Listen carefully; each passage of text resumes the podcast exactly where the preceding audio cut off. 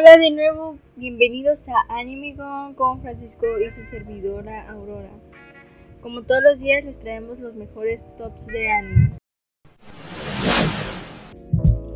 Hola, bienvenidos a Anime con Francisco y su servidora Aurora.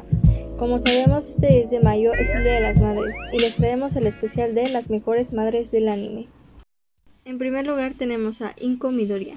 Una de las madres más queridas por los fanáticos del anime es la cariñosa, llorona, pero tierna madre de Izuku Midoriya, de Boku no Hero Academia.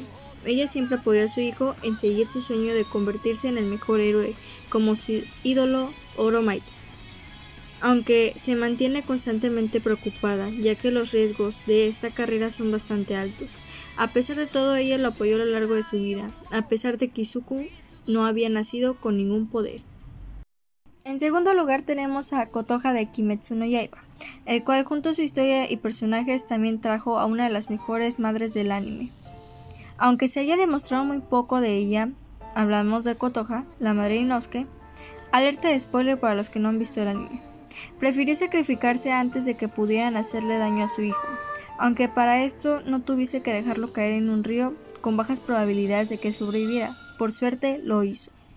En tercer lugar tenemos a Belmer de One Piece. Belmer es uno de los mejores ejemplos en cuanto a ser madre. Y es que su historia y relación con sus hijas adoptivas Nami y Niyoko es algo tan tierno y trágico a la vez, que te llegará a sacar unas cuantas lágrimas mientras lo ves. Ella, a pesar de ser bastante rebelde, se metió a la marina, consiguiendo así varios logros y logrando reformarse. En una misión bastante difícil, salvó a dos niñas, las tres fueron gravemente lastimadas, pero al regresar al pueblo ella pidió que las trataran primero a ellas. Luego de eso, las adoptó y las cuidó con sus bajos recursos durante años. Esto duró hasta que unos piratas, Gyojin, liderados por Arno, tomaron presión del pueblo y cobraron cuotas para poder seguir viviendo ahí.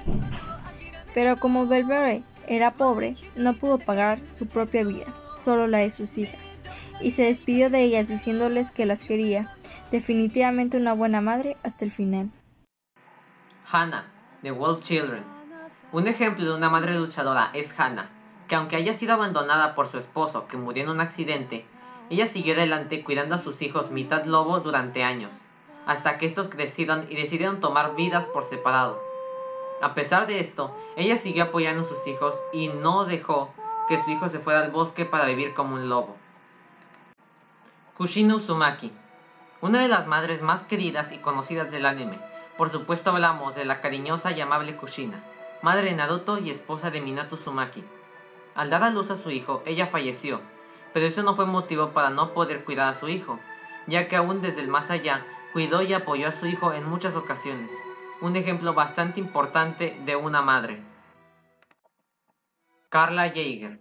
Y por último, pero no menos importante, tenemos a la cariñosa madre de Eren, la cual quiso mucho a él y a mi casa, a pesar de que esta última haya sido adoptada.